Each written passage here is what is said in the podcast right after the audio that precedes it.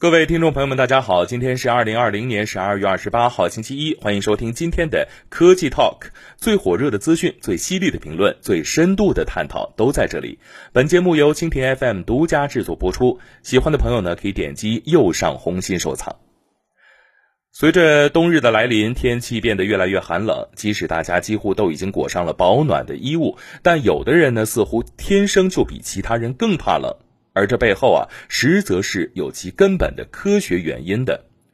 我们已得知，现在人类的平均体温为三十六点五度左右，这一数值自一八五一年首次被记载以来，以平均每十年降低零点零三度的速率变化。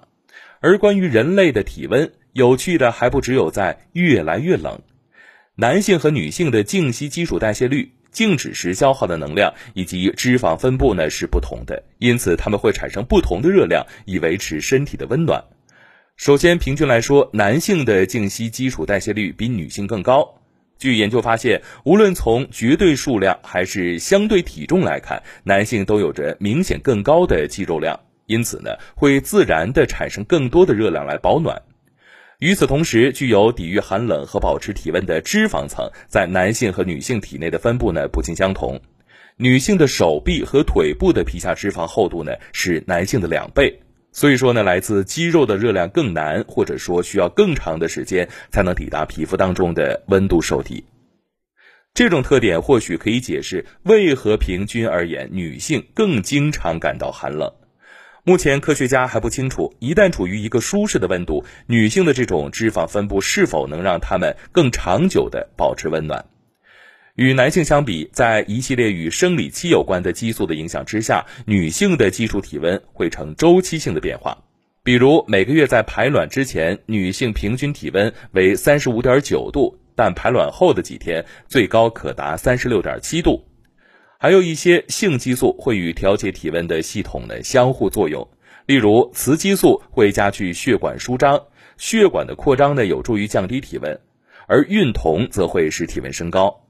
已经有研究表明，口服避孕药中因含有人工孕酮，会导致服用者的长时间维持在较高的温度之上。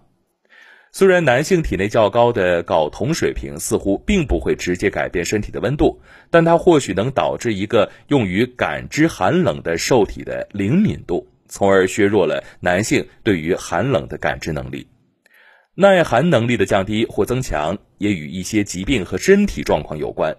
常见的例子有雷诺病和甲状腺功能减退症。雷诺病又称肢体动脉痉挛症。这是一种女性以及生活在寒冷环境当中的人们更容易患的疾病，它会导致身体的某些部位变得冰冷和麻木。雷诺病的一些常见症状，由于血液的流动受限，皮肤颜色可能会变白，有时在血管的反应之下，皮肤也可能变成蓝色。当血液回流时，皮肤可能变红。通常情况之下呢，患病者虽然不会感到通体冰冷，但是受到影响的部位或能产生严重的疼痛感。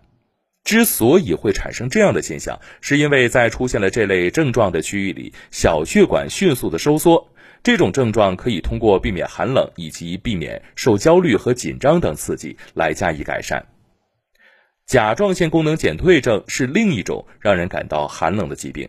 它影响的是颈部的甲状腺。使其无法产生足够的激素来维持能量水平和体温。